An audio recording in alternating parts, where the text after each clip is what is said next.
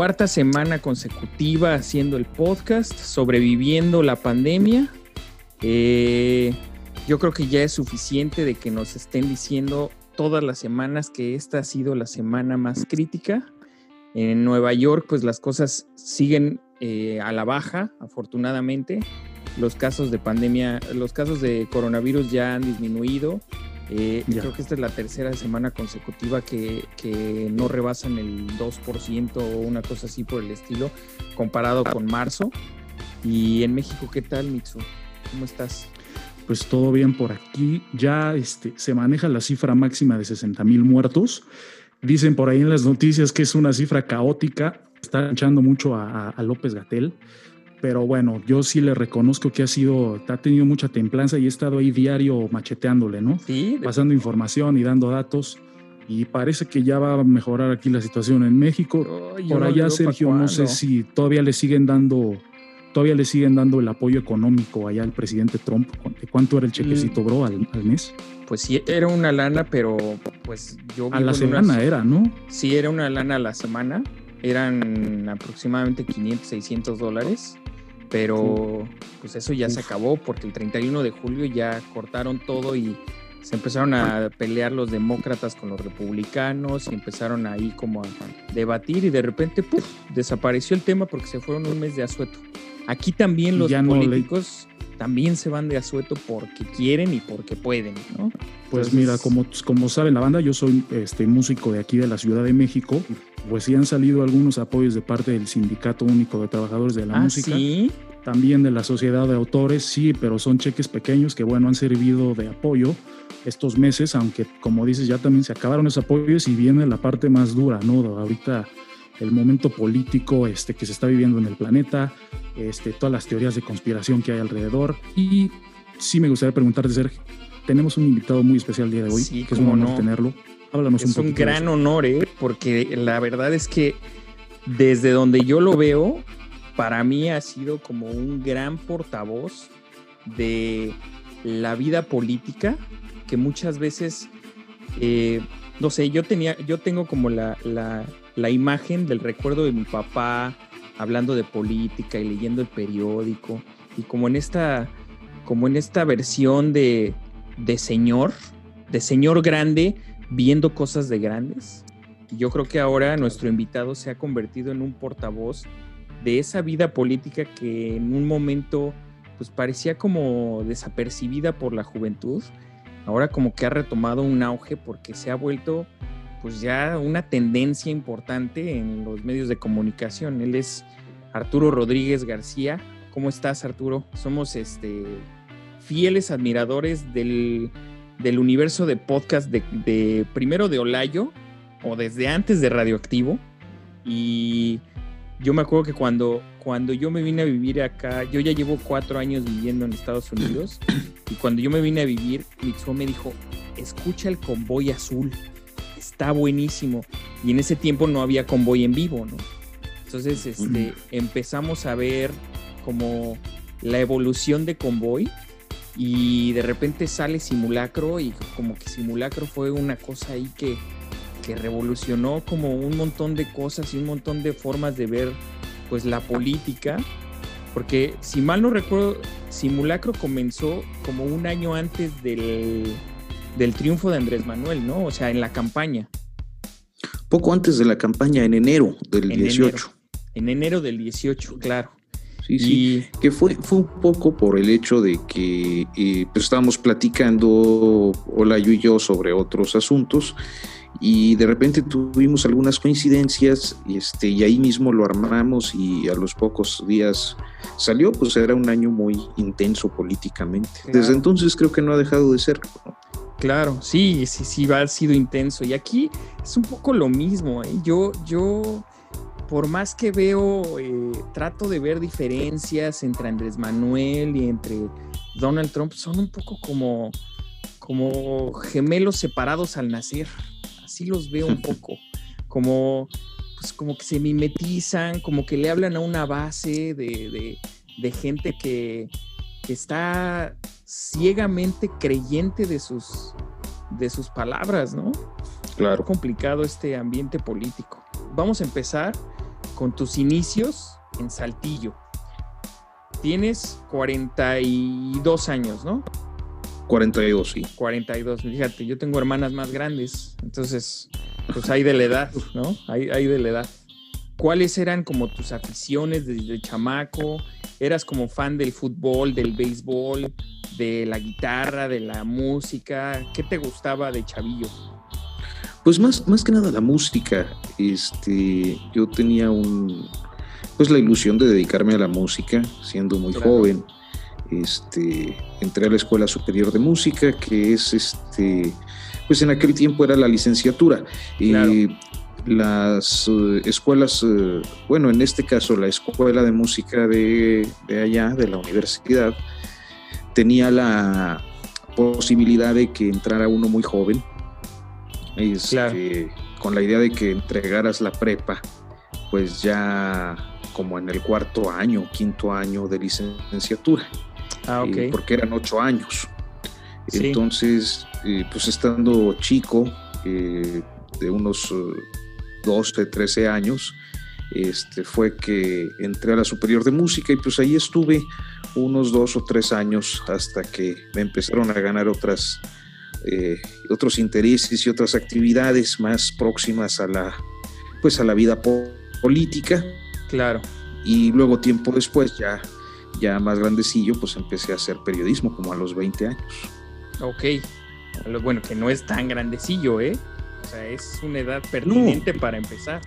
No, yo creo mis primeros artículos debieron aparecer como a los 17, 18 años. 17.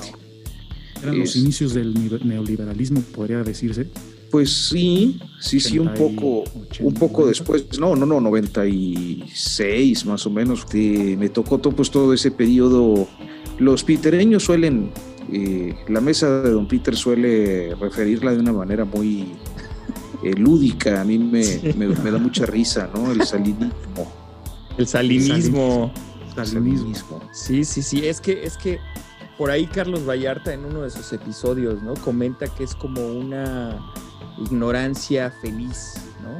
Es como un, tiempo donde pues nos hacían pensar que no pasaba nada, que todo estaba bien, que íbamos ya a ser eh, parte de, vamos, íbamos a ser como nuestros vecinos del norte, ya no íbamos a ser el patio trasero, ya estábamos alcanzando la gloria del primer mundo, ¿no? Una cosa así por el estilo nos hacían pensar. Y pues era como toda una parafernalia y que era como todo un tema que los mismos medios de comunicación pues eran grandes partícipes de eso. Yo, una de las cosas que más aborrezco en, de México es el América y Televisa y todo ese monolito de cosas que existen ahí como para darle a tole con el dedo a la, a la gente. Híjole, sí me, me causa mucho conflicto, pero, pero bueno, ese soy yo y y mente este, anárquica, ¿no? Que, ¿no? que no sigue el establishment. Y luego, entonces, en, Saltillo estudiaste en la VM, si mal no vi en tu biografía. Sí, estudié unos años de Derecho primero en una universidad local que se llama Universidad Autónoma del Noreste, pero ya estaba yo de reportero y pues se me complicaba mucho los horarios, nunca, es decir, pasaba todo, pero siempre me, reprobaban por asistencias, ah, por inasistencias. Mm. Entonces la VM abrió por, por esos años un campus allá que tenía esta modalidad ejecutiva que es eh, pues un poco en teoría más eh, tolerante. Al último no lo fue tanto. Ya. Pero bueno, pues ah, que era, que era como un sistema de, trabajar y estudiar y entonces puedes eh, ir, ir llevando las dos cosas y entonces los créditos los vas como completando poco a poco sin problemas, ¿no? Una cosa así por el estilo. Sí, pero al último no fue tanto, o sea, para mí fue un poco fraudulento porque este, cuando ya llevaba como el 85, 90% de la carrera, me tumbaron la mitad de los créditos justo por inasistencias. Entonces este, decidí desertar y pues ya dedicarme a, hacer periodismo. Claro. Este, yo siempre digo que yo siempre digo que las universidades privadas no tienen campus, tienen sucursales, ¿no? Sí. Es eso. Sí, sí, sí, definitivamente son negocios, particularmente esa tiene un modelo de negocio muy eficiente. Claro. La VM. Claro. Y pues bueno, este, también tienen sus normas a veces un poco arcaicas. Claro. Creo que el, el, tema Claro. con el modelo educativo es ese, hay arcaísmos, ¿no? Claro. se, tienen, se tendrán que ir rompiendo, inclusive las circunstancias de estos tiempos pues están obligando a, a romper justamente algunos esquemas. Claro. A mí este, me daba mucha risa porque cuando yo, yo nunca fui a una escuela privada, ¿no? hasta la universidad, hasta que cursé la licenciatura en gastronomía, que también esa ya es otra historia de otro tipo de, de timo. Este, Y la rectora de mi universidad, que es la hija de un presidente que le llamaban el perro, este, decía que la universidad donde nosotros estábamos tenía, era una universidad privada, pero con vocación de pública. Y decías, Ujú. ay, cabrón, por, bájale a la colegiatura tantito, ¿no? Para que se sienta como pública, porque si era una cosa ahí medio, medio terrible. Bueno, y luego, entonces, este, terminas ahí, empiezas a dedicarte al periodismo, ¿y qué te hace lanzarte a, a decir, voy a ser reportero de la vida política o de la parte policíaca? Porque empezaste, ¿no? Como, como reportero de Nota Roja, si mal no recuerdo.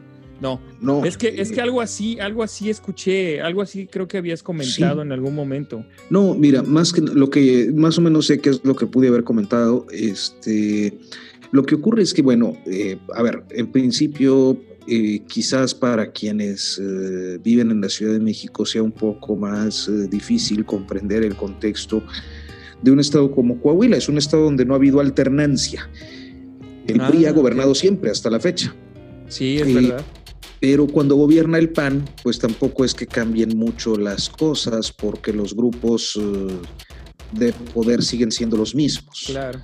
Eh, entonces, para, para cuando yo era joven y que tenía más mucha inquietud en la vida pública, eh, era muy difícil encontrar un esquema de participación, porque por un lado tenías a, a las izquierdas que en realidad pues eran más que nada también como franquicias, ¿no? De algunos líderes sociales que se habían convertido de repente en terratenientes urbanos a base de invasiones, eh, eh, pues todo esto que, que hacen todas estas organizaciones Pues de eh, de izquierdas, conseguir permisos para los tianguis, conseguir concesiones. De superbarrio, Exacto. de superbarrio. Este, y- y Para ese- caidistas que se apropian de, Exacto, de, de lotes, de predios, claro. Y bueno, entonces ese era el tipo de izquierda y a mí no me llamaba particularmente la atención. Y del otro lado estaba el PAN, que eh, pues ha tenido una presencia política más eh, eh, eficiente que la de eh, las izquierdas. Ujú. Los estados norteños pues son así. Claro. Y, y a mí me llamaba mucho la atención este, porque eh, se trataba de un partido que era dirigido por los liderazgos empresariales históricos, los grupos empresariales y sus parientes, que, eh, pues podríamos decir, a través de la historia local se habían convertido en unos explotadores de muchas generaciones de saltillenses, incluidos familiares míos, Órale. este, que, pues sí, porque mira, al último este tipo de comunidades, por eso decía que es un poco difícil a veces explicar los contextos Claro. para, para alguien, por ejemplo, de la Ciudad de México. Claro. Este, pues en una ciudad pequeña donde nada más había un grupo industrial o dos, y estos grupos industriales controlaban salarios, controlaban dirigencias, controlaban pues todo, ¿no? Sí. Este, Los Moreira podría ser, ¿no? no, más bien los López del. Bosque. Ah, los López del Bosque, sí, yo Los- había escuchado hablar de ellos, claro. Eh, ellos, eh, el Grupo Industrial Saltillo tiene estas empresas este, que no se hicieron muy famosas o eran muy famosas porque tenían eh, pues la fábrica, la, la marca Cinza. que, Pues por ejemplo tenía boilers y vajillas y lavadoras y... eh, En seres pues, domésticos, básicamente. Sí. Y Vitromex, que es esta de los eh, vitropiso y azulejo y mueble Ah, para ya, baño. sí, sí, sí. este, y ese tipo de empresas. Entonces eran empresas muy grandes donde se empleaba prácticamente pues toda la ciudad o de la que dependía de un modo u otro la ciudad y habían sido o habían ejercido un casicazgo histórico que en ese tiempo políticamente se empezaba a expresar con eh, pues la recepción abierta de sus de los miembros de la familia en los liderazgos del PAN. Entonces era como el partido de los caciques y el partido de los vividores en las izquierdas no y lo que quedaba era el PRI eh, entonces era muy complejo porque bueno pues el PRI tiene en, sobre todo en aquel tiempo todavía en los 90, digamos que tenía diferentes corrientes internas y había, pues había gente liberales, ¿no? masones sobre todo, eh, gente pues como mucha de la que está con López Obrador ahora, ¿no? Como el propio López Obrador. Claro. Eh, había gente pues más eh, de las corrientes que hoy solemos identificar peyorativamente como neoliberales. Claro. Este, y había simplemente políticos que eran eso, políticos corruptos y todo. Pero en cualquier caso, la participación política para alguien como yo, que venía de abajo, pues no era una opción. O sea, no eras hijo de ningún casicazgo, ni formabas parte de familias tradicionales de la ciudad o del estado. Este, y, digamos que los espacios de participación pues eran para ellos, ¿no? O sea, tú podías ir, pero ahí como para hacer una Como, como agregado, como agregado. Y sí, sí, sí, sí, claro. Pues de hecho, eso se sigue, se sigue utilizando, ¿no? Las familias, las familias de poder se casan entre ellos y entonces terminan haciendo como, o sea, entre los consuegros terminan haciendo negocios, eh, o sea, sigue habiendo como esta... Eh, pues esta lógica muy feudal. Claro. De, relacionarse en el poder. Un sistema de castas, ¿no? También. Como, como muy de, de compadrazgos, de vamos a hacer que mi hija se case con este chamaco que su abuelo es el dueño de tales panificadoras y de tal no sé qué para hacer un gran imperio de lo que sea, ¿no? Claro. Y ese tipo de situaciones pues me llevaron a mí a concluir desde muy joven que este, pues más bien había que hablar de esas cosas y había que revelarlas y había que contar. Entonces encontré una, un espacio como reportero con tan buena suerte de que a los pocos meses queda vacante los espacios, o sea, se fue el conductor de los espacios noticiosos y me quedé yo como conductor de noticias. Eh, estoy hablando, tenía 20, 21 años, yo creo, en el 99. Y, este, y a partir de entonces, pues me dediqué a explorar otros caminos de hacer periodismo, leer un montón de manuales, eh, ver qué era lo que se hacía en otras partes y poco a poco fui eh, pues adquiriendo digamos que las herramientas de la técnica periodística necesaria para hacer mi trabajo. Eh, perdón cuando se presenta la oportunidad de proceso pues voy a, a, hacer mis primeros reportajes y me dicen si me quiero hacer cargo de una corresponsalía en Monterrey con cobertura regional ya y ahí es acepto. Y lo que originalmente era una idea de cubrir justamente a los grupos de poder, a las familias eh, poderosas del, norte del país y su forma en la que incidían en los asuntos políticos, eh, terminó convertido en realidad pues en una cobertura policíaca, porque fue cuando detonó todo el fenómeno de violencia este, que me tocó pues cubrir durante esos años allá en el norte. Entonces por eso eh, decía yo que terminé convertido en, reportero policíaco, no por origen, sino por las circunstancias. Eso, fue antes. Y también ahí fue donde estábamos revisando su, biografía, maestro, y es en ese entonces cuando en el TEC de Monterrey eh, aprende el análisis político.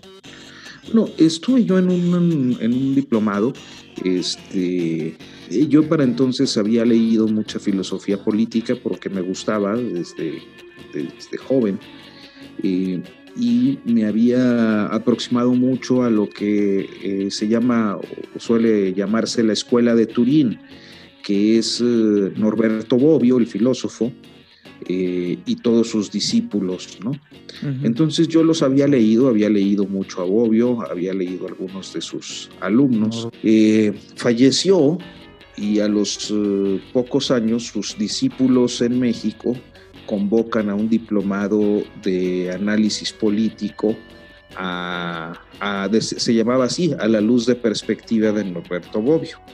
Tomo yo ese diplomado con algunos maestros con los que todavía en alguno de ellos me, me une una amistad desde entonces, como el caso del doctor Fernández Santillán, que, que pues es un filósofo político mexicano, eh, discípulo de Norberto Bobbio, que ha traducido toda su obra y que, bueno, pues creo que teóricamente para mí sí eh, fueron un referente, ¿no? Los, los pensadores de la escuela de Turín.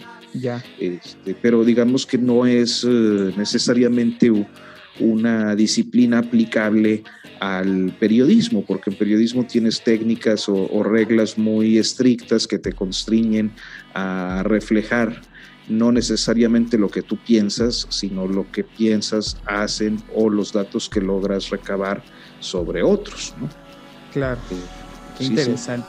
Y ahora, Me refiero al periodismo que hago en proceso. Exactamente, que es la etapa, digamos, pasa el 2000. ¿Había ya violencia, este, maestro Arturo, en, Nuevo León? Nuevo León había tenido un proceso de violencia y de descomposición desde 2004 eh, y había sido intermitente. Eh, todavía hubo algunos episodios muy intensos en 2006. Yo llego a final de 2006, principios de 2007 a Nuevo León y es justo cuando detona eh, pues ya el, proceso de violencia eh, en Nuevo León, pero también en gran parte del, país, ¿no? Claro, yo... Que es esta etapa de Felipe Calderón, justamente. Recuerdo en aquel entonces estar de gira con, con el artista chapaneco Rey Libarba íbamos al norte y ya empezaba, eran 2007, 2008, y ya existía el temor de, tocar allá eh, porque me parece que ya había pasado lo del Casino Royal. Entonces en el norte se convierte para los músicos que andaban de gira o que andábamos de gira un lugar peligroso y ahí se empezó a, notar más, ¿no? Sí, fueron, fueron etapas muy violentas de muchos ajustes de cuentas, de muchos, eh, de muchas masacres. Y bueno, me tocó estar ahí hasta 2010. En 2011, pues ya se me ubicó en la, en la Ciudad de México, en la redacción central de Proceso, que es eh, donde sigo hasta ahora, ¿no? Haciendo otras cosas, naturalmente ya no solo Proceso, como fue durante muchos años, este, pero digamos que sigue siendo mi anca. Claro. ¿Y qué te hizo, por ejemplo, o sea, tu primer, eh, digamos, tu primera impresión de la Ciudad de México? Tú te mudaste ahí ya con tu familia, ¿no? ¿O te mudaste solo? No, ya con familia. Ya con familia. ¿Y cuál fue como tu primera impresión de la Ciudad de México en cuanto a como densidad poblacional, de repente costumbres, de repente formas de vivir? O sea, ¿qué fue para ti como algo que dijiste, pues aquí es y aquí me quedo? Pues yo ya tenía tiempo, es decir, a mí siempre me gustó la Ciudad de México, había ido a conciertos, había eh, visitado amigos, había participado en cosas, etcétera. Y además acostumbraba visitar la Ciudad de México dos o tres veces al año, ver a mis jefes, saludarlos, platicar, eh, siempre eh, quizás un poco con conductas muy de establishment, ¿no? Ir un poco a, rendir pleitesía y protocolos, ¿no? Protocolos, laborales, claro. Proceso. Claro. Y este, para mí sí era, eh, pues digamos que un objetivo trabajar en la Ciudad de México, porque eh, en este país que es un país centralista, eh, digamos que la forma de hacer periodismo se facilita más por muchísimas razones en la Ciudad de México y también los grandes asuntos se cubren desde acá. Es decir, si había un movimiento social en Oaxaca, no contrataban al corresponsal, sino que mandaban enviados, ¿no? Si había una guerrilla en Chiapas, pues no contrataban a un corresponsal o ocupaban a un corresponsal, ah, mandaban enviados especiales. Este, entonces yo quería estar como en el centro de las historias, con tan mala suerte creo que me toca cubrir la presidencia de la República, eh, entonces de, de, tratar de ser un reportero que fuera a campo, terminé convertido pues de nueva cuenta en el origen, en un reportero político cubriendo la presidencia de la República, pero con la ventaja de que siendo proceso como es, como ha sido, pues podía ser muchos asuntos relacionados con temas de corrupción, este, mucho también en el uso de las herramientas de acceso a la información, etc.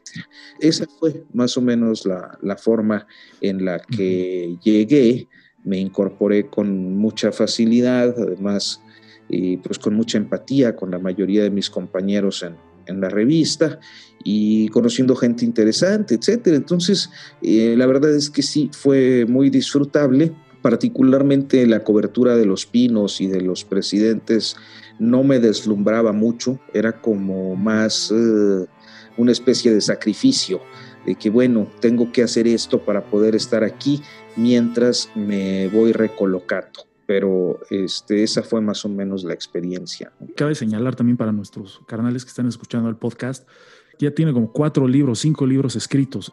Bueno, este, sí, en Monterrey hice un, trabajo local que se llamaba Los Traficantes del Poder y era mostrar cómo eh, había familias con, que estaban en el poder político históricamente, eh, pero también en, los negocios y que estos negocios, pues la mayoría eran al amparo del poder. Luego acá en la Ciudad de México, eh, sobre todo en el proceso de, en la etapa de Peña Nieto, de los primeros dos años, antes todavía de Ayotzinapa, antes todavía de Casablanca, yo presento un proyecto a, Random House, este, ofreciendo un trabajo un libro este, sobre el regreso autoritario del PRI. Yo venía documentando una serie de procesos represivos que se estaban enderezando en comunidades y en eh, grupos contestatarios que se oponían a los megaproyectos eh, energéticos, mineros, carreteros y también a, a las reformas estructurales. Eh, y entonces había una cantidad de, este, enorme de muertos, de desaparecidos políticos, de presos políticos, de torturados políticos, y, nadie me pelaba, o sea, como que... O sea que ahora, ahora con lo de los Oya tú eres el se los dije. Se los dije y no me quisieron escuchar, cabrones. Creo que soy uno de los que publicaron cosas en aquel tiempo. Eh, algunas cosas están en ese libro, muchas otras fueron publicadas en proceso. Este, no soy el único, naturalmente, ha habido reporteros, reporteras que han, se han especializado eh, particularmente en el sector energético, como Ana Lilia Pérez, ¿no? Este, que pues, hizo varios libros y está muy, muy reconocida por ese tipo. Yo, yo, era más esporádico porque a veces hacía una cosa de petróleo y a veces hacía una de electricidad y a veces hacía una de carreteras y a veces hacía una de minas. Entonces era un poco más disperso en, ese, en, en la materia eh, porque yo estaba más como en la búsqueda de procesos de represión, es decir, eh, cuando llegaban esos megaproyectos a imponerse a pueblos, comunidades, había quienes se oponían y eran objeto de represalias. Eh, entonces ese era mi... Y Random House lo aceptó, pero me proponen que salga, este proyecto se presentó a principios de 2014 y me proponen que salga hasta 2015 entonces, cuando estábamos cerrando ya el libro, eh, con los últimos detalles para mandarlo a imprenta, pasa a Yotzinapa y a las eh, mes y medio más o menos, eh, pues detona el, el, asunto Casablanca. Entonces, pues tuve que hacer algunos ajustes y actualizaciones en un juego, como bien lo planteas, por un lado muestro cuáles son los clanes poderosos y por el otro eh, cuáles son los grupos que más que familiares son, eh, digamos, genealogías ideológicas que una y otra vez vuelven a ser víctimas de la represión del Estado. Este, y eso pues fue lo que, lo que traté de hacer con el regreso autoritario del PRI, mostrar las tranzas, mostrar las relaciones, y ese libro se publicó en 2015, debió tener un par de ediciones y terminó agotado en el 17 aproximadamente. qué, momento de la historia, ¿no? Eso, o sea, esos tres meses de Ayotzinapa y luego la Casa Blanca y todo este despliegue, qué, momento tan, de tanto coraje de los ciudadanos, ¿no? De, tanta impotencia y de a la vez. ¿Cómo le hace para no arder, maestro Arturo Rodríguez? ¿Cómo le hace para no? ¿Se enoja usted de repente o siempre mantiene esa mirada fría a la hora de, hacer sus, sus, comentarios? Bueno, yo trato de no tener una, una perspectiva pasional de las cosas, ¿no? Eso es bueno. Este, eh, trato de entonces mantener una cierta distancia de todos los asuntos. A veces no se puede. Cuando hay víctimas y cuando te colocas demasiado cerca del dolor es muy difícil no, no sentir. Eh, pero cuando se trata de asuntos políticos, yo creo que al menos eh, en lo personal me resulta muy satisfactorio poder evidenciar. Yo creo que esta parte de lo que está pasando con, con los Soya y lo que se ha revelado de, Calderón, lo que comentabas el otro día en el show de Don Peter, son, son grandes victorias para ti, ah, ¿no? O sea, como descubrir esta parte de Calderón y todo esto que hacía, todas estas turbulencias que hacía, son, son pequeñas, grandes victorias, ¿no? Que mencionas al show de Don Peter, sí quisiera meter la anécdota por y este, me acuerdo que en el 2012 andamos, como dice el maestro Rodríguez, muy pasionales con la política. En 2012 ya se, ya se oía que había mucho dinero en la campaña de Peña y, junto con Mao García nos íbamos a las, a las marchas. Recuerdo que fuimos a una que recorrimos todo insurgentes y acabamos en el Zócalo y después gana Peña y sí fue un momento de mucho luto, de mucha tristeza. Recuerdo que era un día muy nublado y bueno, este, cada quien siguió con su camino, con su chamba. Incluso yo me reía mucho con, con, con Mao porque él acabó trabajando en Televisa en el programa de, de hoy y, este, yo acabé trabajando en el foro de enfrente en La Voz México. Entonces era así como que, puta, había, había la gran esperanza, pero bueno, se superó, nos unimos de alguna manera a ese régimen y bueno, eh, ver ahorita el momento de Lozoya. perdón que te interrumpa, Micho. Eh, en una ocasión, eh, yo me metí a un money order pues, estos cobros de dinero y tal, me habían, eh, me habían pagado una lana en México porque de repente empecé a dar clases y, me habían dado, me habían mandado un dinero por, por, por Money Order y ahí me encontré. En 2012. No, no, no, ya 2018, ya 2018, 19, justo después de que de que Ricardo Anaya perdió la, la elección o sea, cuando Andrés Manuel ganó en ese verano, me encontré a Ricardo Anaya en un money order cobrándose unos dolarucos en Nueva York al mismo momento, así igualito. Y sí le llegué a tomar una foto así. Venía con sus chavitos. Ah, sí. Y por ahí tengo la foto. Y bueno, este. yo, te plantearía de entrada que este, efectivamente eh, hay ocasiones de que Mau trabajó en Televisa Ahí acabamos, horrible. Y ahora dices que tú también. No acabé este, Fíjate que yo, yo, yo, creo que a veces este, tendemos a, eh, sobre todo desde el público, a emitir juicios eh, sumarios cuando uno tiene que tener muy claro que en ocasiones este, pues uno vende su fuerza de trabajo, eh, pero no su conciencia. Claro. Es decir, uno a veces tienes que trabajar con, pues para el enemigo, con el enemigo, ¿no? Pues, sí. Eh, no, sé si el enemigo, digo, creo que a final de cuentas, pues hay quienes pueden requerir tus servicios profesionales, tú los, los eh, naturalmente recibes una remuneración por ellos, pero tu conciencia es independiente, es decir, las empresas no nos definen como personas, ¿no? Y a veces creo que la gente pierde de vista eso. Este, aunque creo que en el caso del Jacobet no han sido particularmente castigadores con eso. De lo otro es que, este, mira, yo creo que, eh, a ver, yo lo, he planteado también como parte de los procesos históricos que son cíclicos. Eh, cada presidente, sobre todo los presidentes priistas, solían eh, dar una especie de manotazo autoritario al, principio de, su administración. Creo que el, referente más o menos eh, muy conocido, pues siempre fue la quina.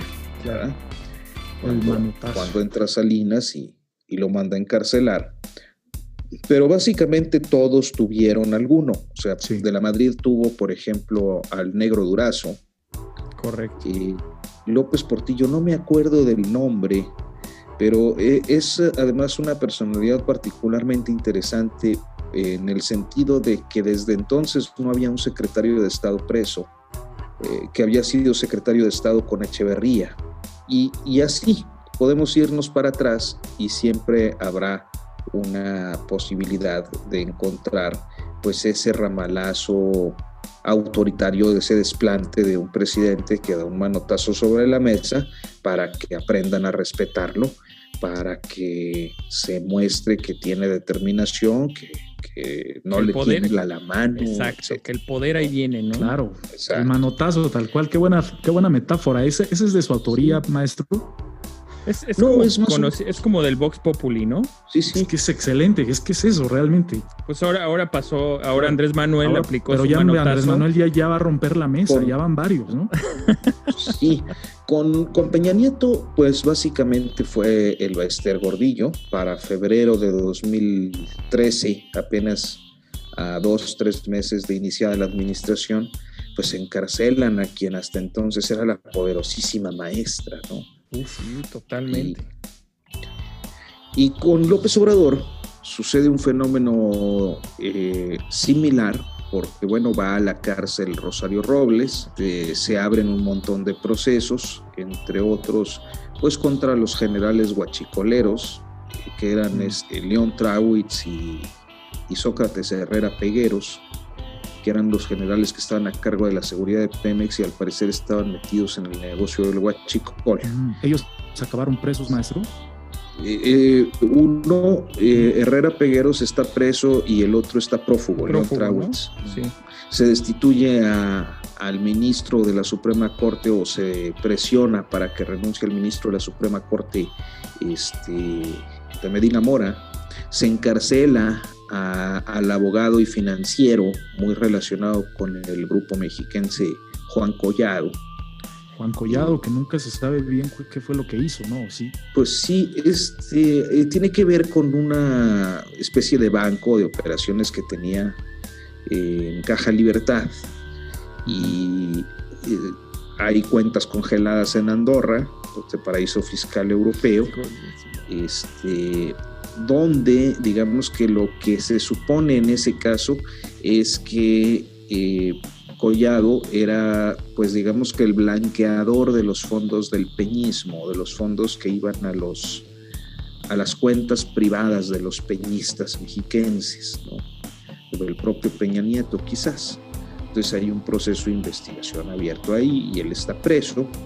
Este, y luego viene lo de Lozoya, que Lozoya pues tiene un carácter muy peculiar porque es imputado, es testigo protegido, testigo colaborador, son estos dos papeles, y es denunciante porque acaba de poner una denuncia donde eh, embarra a medio mundo de la vida política. 60 hojas ¿no? de, declaraciones, como diría el presidente, este, muy graves, ¿no? Habrá que ver si, como todos dicen, son ciertas, pero usted que conoce mucho de estas genealogías, está el papá de Lozoya, que quizás es un protegido.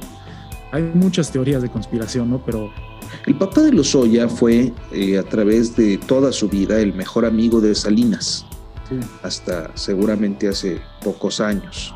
Eh, Emilio Lozoya Talman era el, gran amigo de, de Carlos Salinas de Gortari desde la época universitaria y cuando Carlos Salinas llega a la presidencia lo nombra secretario de Energía. Algunas tranzas que ahora han detonado con el asunto Lozoya vienen desde entonces. Mira, una de estas es la de la planta de fertilizantes agronitrogenados. En el sexenio de Salinas, esa planta que era de Pemex eh, es vendida, la, la remata Pemex Y el presidente del Consejo de Administración, siendo secretario de Energía, pues era Emilio Lozoya Talman, cuando hacen esa maniobra. Esa planta la compró la familia Montemayor, de aquel exgobernador de Coahuila, que luego también fue director de Pemex, eh, Rogelio Montemayor Seguí, eh, el protagonista del Pemex Gate, que anduvo prófugo en Estados Unidos y el último quedó exonerado este, por un desvío ahí como de mil millones. Pero al poco tiempo esta familia Montemayor se la vende a Alonso Ancira Altos Hornos de México. Y para Altos Hornos de México no fue negocio, terminó en una planta chatarra de la que no podían deshacerse. Y finalmente, después de todo esto, después de tantos negocios entre salinistas, o sea, hay que tener en cuenta que pues Montemayor también era salinista, que Alonso Ancira era otro empresario salinista eh, y que Emilio Lozoya Talman fue el que, uno de los que autorizaron la, privatización de esa planta, este, llega el hijo de Lozoya y eh, pues se vuelve a estatizar. O sea, después de haberla rematado, cuando ya no fue negocio se cerró, quedó hecha chatarra, llega el hijo y la, la, recompra. La recompra, ¿no? Son estos negocios que tienen como un arco narrativo, digamos, de, tres décadas que conectan entre padre e hijo y no es la única. Historias de éxito para las familias mexicanas, diría pues bueno, soy. Y no solo eso, sino que han pues eh, hacen lo necesario para cubrir sus huellas, creo yo.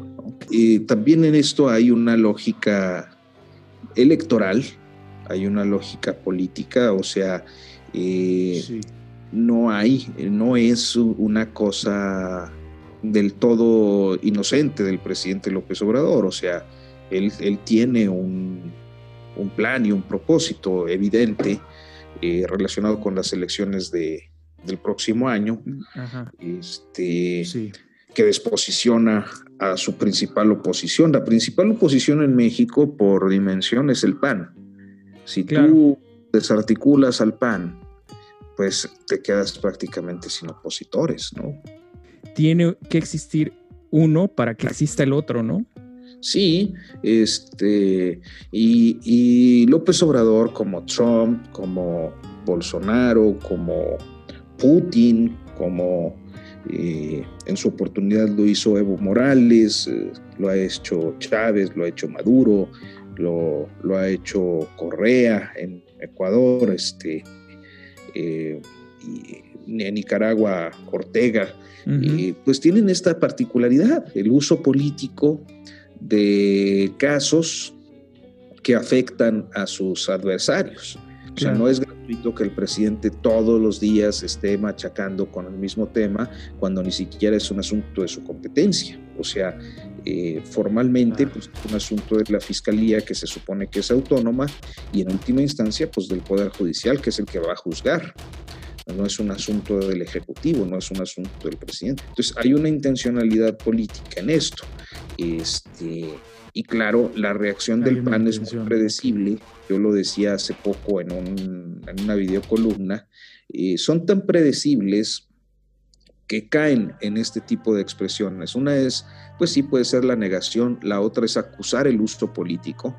Eh, y cada una de las eh, provocaciones que el presidente López Obrador les hace desde su tribuna mañanera terminan eh, revirtiéndoseles, porque eh, creo que pues eh, eso, que es muy hábil, que es un político muy sagaz.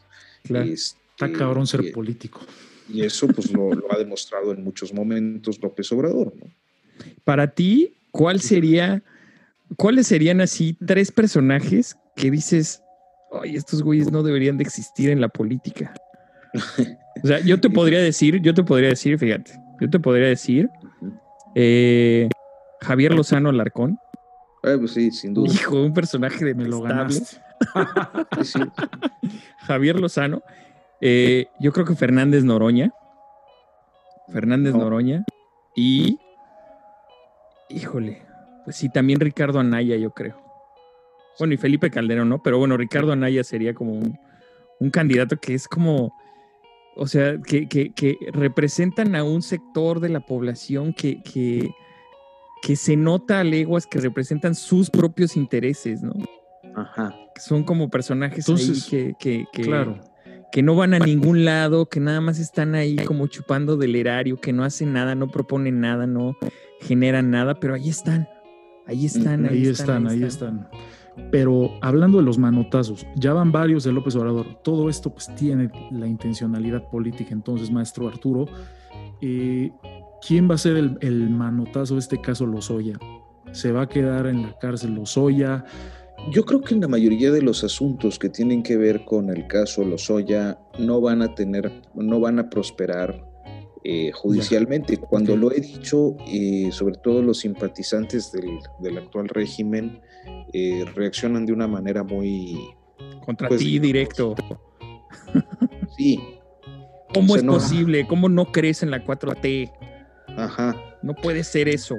¿no? este, pero eh, judicialmente hay eh, muchos aspectos que tienen que ser aquilatados este, y seguramente un juez los resolverá en breve, pero se trata de algunos que ya prescribieron, o sea, por ejemplo, uno de los casos fuertes es el de agronetrogenados y está prescrito. Eh, tanto que ¿no? este, Lozoya ya, digo, Alonso Ancira, el empresario, pues ya consiguió un amparo y, y evidentemente ese, ese caso se va a caer. Eh, que va a ser muy difícil lograr la imputabilidad de los presidentes a base de dichos. Es decir, Claro. eh, claro, Lozoya sabe cosas, quizás tiene razón, quizás no. A mí me llama mucho la atención que es una blanca paloma en la denuncia, ¿no? Yo les alerté que era Pero- ilegal. Hasta todo. buena onda se ve. Claro, le sale. Hasta buena onda. Pero creo que en una parte sí dice que él se clavó 1.5 millones. Di- Dice, dice, no, habían 4 millones y yo me quedé para mí uno y medio. Pues puede ser, pero, Pero- en general, eh, digamos que se ve muy, se muestra muy, Sí, muy pulcro. Qué agradable Este, sujeto, la verdad. y, y empieza a decir, oye, este, es que a mí el presidente Peña Nieto me dijo esto y fue en tal lugar y tal día. Pues el presidente, los el expresidente de Peña Polanco, pues, qué impresión. pues no, no es cierto, no es cierto. Yo no, no, no, yo no hablé con él de eso. Se viene la continuación del regreso autoritario con un, con un último capítulo con esta historia, me imagino, ¿no? No lo sé, o sea, no, no tengo ahorita un proyecto en concreto. Lo que sí considero es que eh, hay eh, diferentes perspectivas para ver lo que está pasando. O sea, yo diría, a ver, muchos casos se van a caer. Es posible que los responsables más eh, importantes no vayan a la cárcel, pero este, sí considero que este, es un hecatombe en la vida pública, en la vida política de este país. Es, no, es, eh, no es un sismo nada más, esto es algo que está simbrando las estructuras del poder en México porque está tocando muchísimos intereses y que habrá una sanción histórica, quizás no judicial, que esta es la otra parte del comentario, es decir, a lo mejor no van a la Sí. cárcel, pero nunca alguien volvería a votar por ellos o los intereses que representan, ¿no? Eh, Ah, sería claro. difícil que las cosas eh, remontaran para el PRI o para el PAN o para Felipe Calderón aún consiguiendo el registro de su partido. Claro. Este, porque si algo se ha logrado, y además ha sido muy explícito en anunciarlo el presidente López Obrador, es estigmatizar la corrupción. Yo creo que ese va a ser Sí, Eh, que quede ahí ya el registro. exacto. Bien, bien claro. Exacto. O sea, ok, Bien no fuiste a la cárcel, pero yo sé que eres un pinche tranza. Sí, es- totalmente. Ya nos deja con esto más tranquilos, maestro Sí, Arturo Rodríguez. Sí, ojalá que haya este tipo de sanción moral. Muy bien. Pues Oye, bueno, una pregunta, una última pregunta acerca de eh, ahora que tú de alguna manera te has vuelto este portavoz para muchos jóvenes que están pues como embelesados un poco entre, entre los memes y entre, o sea, porque yo, yo lo que veo, por ejemplo, entre, entre gente más joven que nosotros, es como que la tecnología les sirve para bajar TikTok y estar todo el día en Instagram y checar memes. Como que no les interesa mucho, pero a partir de que tú de alguna manera brincaste, diste ese brinco a, a las plataformas como Convoy o como el show de Don Peter y notas sin pauta. Decidiste hacer notas sin pauta, pero como extenderlo, ¿no? O sea, como hacer un blog y hacer como una plataforma de diversos temas. ¿Cómo eso de alguna manera beneficia o afecta tu imagen como una persona, como un periodista serio de proceso de este, de este, digamos, de este campo de la vida política? ¿Cómo crees que ha beneficiado, cómo ha afectado en tu carrera ya para despedirnos? Bueno, a mí, a mí, para mí ha sido muy grato, tanto eh, Convoy, que es donde más he hecho cosas, este, de aproximación a público, como recientemente con Hola Robot y Los Pitereños. Eh, la razón es muy sencilla. Yo, eh, a través de los años, pues he tenido un público muy formal, un público de proceso. Claro. Eh, los reporteros de los medios escritos no somos necesariamente conocidos. Yo creo que mucha gente ni siquiera se fija en las firmas cuando lee una nota. Sí, es, verdad. Y, yo, ni yo lo, hago a veces, a menos que me guste mucho, entonces lo quiero, quiero ver quién la firma, pues para tener en radar a un periodista, ¿no? Este, pero es así. Entonces creo que eh, todo esto me ha dado la posibilidad de empezar a comprender una nueva dinámica que hasta hace poco no tenía eh, identificada y que es eh, la posibilidad de que los periodistas asuman el control de sus propios medios y de sus propias marcas como antes lo hacían los empresarios, es decir, que los medios de comunicación vuelvan a manos de los periodistas para que Totalmente. se los. Eso es, creo que, el gran momento de, del periodismo en el mundo. Hay muchas cosas que se tienen que ajustar. Las audiencias no son exigentes, las audiencias eh, tienden a ser militantes. Eh, uno voltea a ver y hay un montón de youtubers. Eh, eh, oficialistas en este momento que son aclamadísimos. Diga nombres, diga nombres. Aquí no somos oficialistas, ¿eh? Nada. No, bueno, pues el caso de Vicente Serrano, de, Nacho Rodríguez, el chapucero, claro. que han encontrado una forma de establecer su propio contenido generando un ingreso y eso está bien. Lo que yo considero es que el mercado no puede ser exclusivo de ellos, ¿no? ¿Y cuándo regresa Simulacro entonces? Simulacro regresa el 11 de septiembre. Ájale, pues de aniversario, ¿no? antes del 10. De aniversario de las Torres Gemelas. Sí. sí, bueno, Arturo, muchísimas gracias. Muchísimas gracias por esta entrevista. Eh, de verdad te apreciamos, te admiramos mucho. Eres una autoridad en, eres una autoridad en todo lo que en todo lo que haces y pues la realidad es que eres un admirado, eres un admirado por mucha gente. No, hombre, muchísimas gracias. Muchísimas gracias. Platicar contigo y este publicar, no sé si lo sepan tus escuchas, pero este Sergio escribe notas sin pauta. Ahí, ahí nomás mi mamá, nomás mi mamá sabe. Hay, hay, un par de notas interesantes, ¿no? Hay un par de notas. De Chef Olvera y otra que.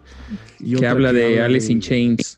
Un poco el contraste, ¿no? Y otra que habla del. Sí, hay un, hay un pequeño reportaje de, de la situación laboral de los, de los migrantes en México, en Estados Unidos, ¿no? De los cuales pues sí me incluyo, porque pues sí, ahí sí, con papeles o sin papeles, todos jalan parejo. Entonces, sí es, un, es una situación complicada, pero bueno. Eh, es un gustazo verte y publicarte siempre es tu casa. Muchas y gracias, Arturo. Ya referentes, este, efectivamente sé que es un gran músico. Sí, sí, sí en alguna, en la primera ocasión que fui yo a la, a la mesa de, de, Don Peter, ahí en, todavía en Coyoacán, este, ah, Coyoacán, claro. estuvieron hablando del, del, trabajo del maestro Mitsu, este, y fueron muy elogiosos. Sí, sí, sí. Particularmente el Jacobet. Fíjate que, siento que se, se, me hace muy curioso el gusto del maestro Arturo Rodríguez. Es un personaje sin duda ecléctico el gusto por la música, el, el, podcast de Notas sin Pautas por Convoy, trae música de todo, o sea, puedes oír desde ópera hasta Slayer, ¿no? Desde ópera hasta Slayer. Cumbia, tango, puntos de encuentro, de todo. Una colaboración ahí con Notas sin Pautas, ya estaremos dando lata para... ¿Cómo no? Sería un gustazo. ¿Cuál es su restaurante favorito, maestro? ¿En la Ciudad de México? Sí. Híjole, pues es, un poco difícil porque... o pues, los mejores tacos, o los mejores tacos de la Ciudad de México, ¿cuáles son para usted? Pues yo, yo disfruto mucho los, eh, los del huequito. Sí, son buenos, son buenos. Eh, ahora con, los pitereños descubrí el doneraki. no lo conocía. taco árabe, ¿no? Sí, cómo no. Este, y, y, me gustan esos. Y hay unos en la, en la colonia del Valle este, que se llama el Hostal de los Quesos. Ah, como bots. Sí. sí, no, no, no, no, no, muy bueno. El Hostal de los Quesos es genial. Son algunos de los que, de los Excelente. que me gustan. Ahora que vaya, vamos a echar una comida ahí al Hostal de los Quesos. Sí, señor. Y de restaurantes no soy, o sea, eh, yo tengo una cultura muy carnívora este, pues soy norteño, entonces me gusta mucho buscar los cortes, los restaurantes de cortes argentinos, este, que por lo demás son muy caros aquí en la Ciudad de México. Sí. Pero tengo uno que me gusta mucho y que no es tan caro, que se llama La Parrillita, La Parrillita del Valle, justamente. Ah, que está ahí en... Eh, ay, ¿cómo se llama? Eh, Diagonal San Antonio. Ah, Diagonal San Antonio. Y Matías Romero, me parece. Ah, ya sé dónde. Sí, sí es una una esquinita. Sí. Este, hay que ir a ese. sí, me he vuelto fan de ese lugar. Hay que ir a ese. Matías Romero y Diagonal de San Antonio. Hay que ir. Vamos. Esos son mis favoritos aquí. Perfecto, maestro. Bueno, pues muchas gracias. Muchas gracias, a todos por escucharnos. Y nos escuchamos la próxima. Chao.